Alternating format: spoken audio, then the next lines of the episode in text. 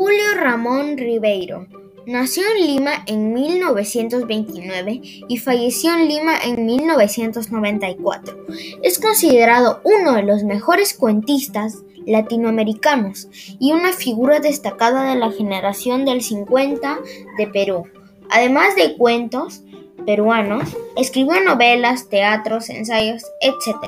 En su obra quiere dar a voz a los marginados sociales, los olvidados debajo los olvidados, los de bajo nivel social, y también mostrar la modernización que estaba sufriendo la sociedad peruana del momento.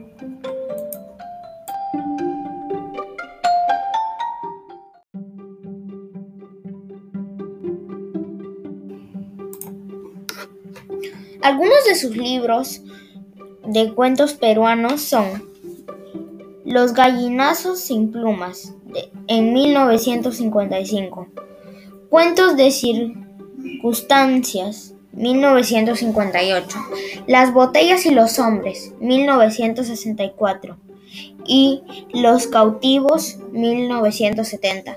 Existe una compilación de todos sus cuentos, La palabra del mudo, publicada por primera vez en 1972.